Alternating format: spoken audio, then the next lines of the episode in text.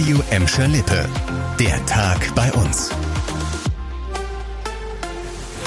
Mit Annika Böhnig, hallo zusammen. Großer Medienauflauf heute am Essener Landgericht. In Saal 101 ist der Mordprozess gegen eine 46-jährige Bottropperin gestartet.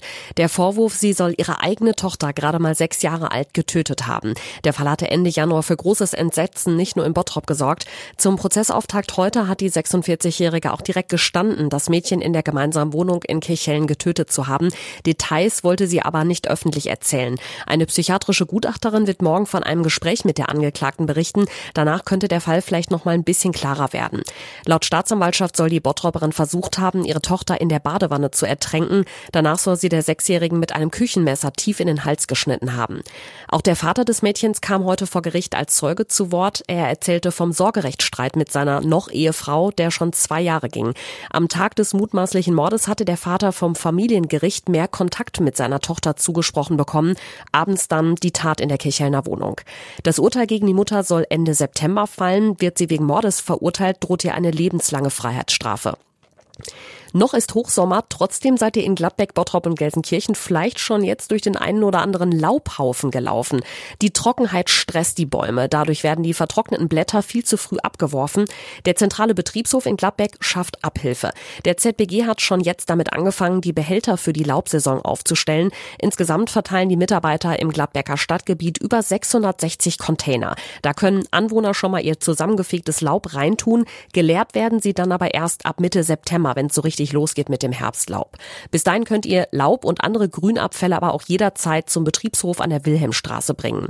In Bottrop und Gelsenkirchen werden die Laubbehälter erst zum Herbst aufgestellt. Wenn schon jetzt irgendwo größere Laubmengen anfallen, werden sie von der Straßenreinigung mit weggemacht. O-Zapft ist in Gelsenkirchen. Mit einem Tag Verspätung hat heute Nachmittag der beliebte Pop-up-Biergarten auf dem Heinrich-König-Platz in der Gelsenkirchener Innenstadt eröffnet. Eigentlich sollte die Eröffnung ja schon gestern Nachmittag sein, sie musste aber kurzfristig abgesagt werden. Laut Stadt gab es technische Probleme mit dem Kühlcontainer für die Getränke und das geht natürlich gar nicht in einem Biergarten. Heute wurde dann ein anderer Kühlwagen geliefert, deshalb konnte er gegen 15 Uhr angezapft werden. Bis Ende September werden jetzt immer andere Gastronomen aus der Gelsenkirchener Innenstadt Stadt den Biergarten bewirtschaften. Geöffnet ist er immer dienstags bis freitags von 16 bis 22 Uhr. Auch in Burg gibt es ja einen Pop-up-Biergarten und zwar auf der Skulpturenwiese. Geöffnet hat der schon seit Anfang Juni. Diese Idee mit den Biergärten auf Zeit in Gelsenkirchen kam in der Corona-Pandemie auf. Die Stadt will damit für mehr Leben in den Innenstädten sorgen und Gastronomen und Händler unterstützen. Glück auf wird bald auf einem Bottropper Friedhof zu lesen sein. Die Stadt bekommt ein eigenes Gräberfeld für Bergleute. Auf dem Ostfriedhof wird ein spezieller Bereich eingerichtet. Da soll zum Beispiel eine Metallsäule aufgestellt werden, die 2018 für die feierliche Schließung von Prosper Haniel, damals das letzte aktive Steinkohlenbergwerk Deutschlands, gebaut worden war.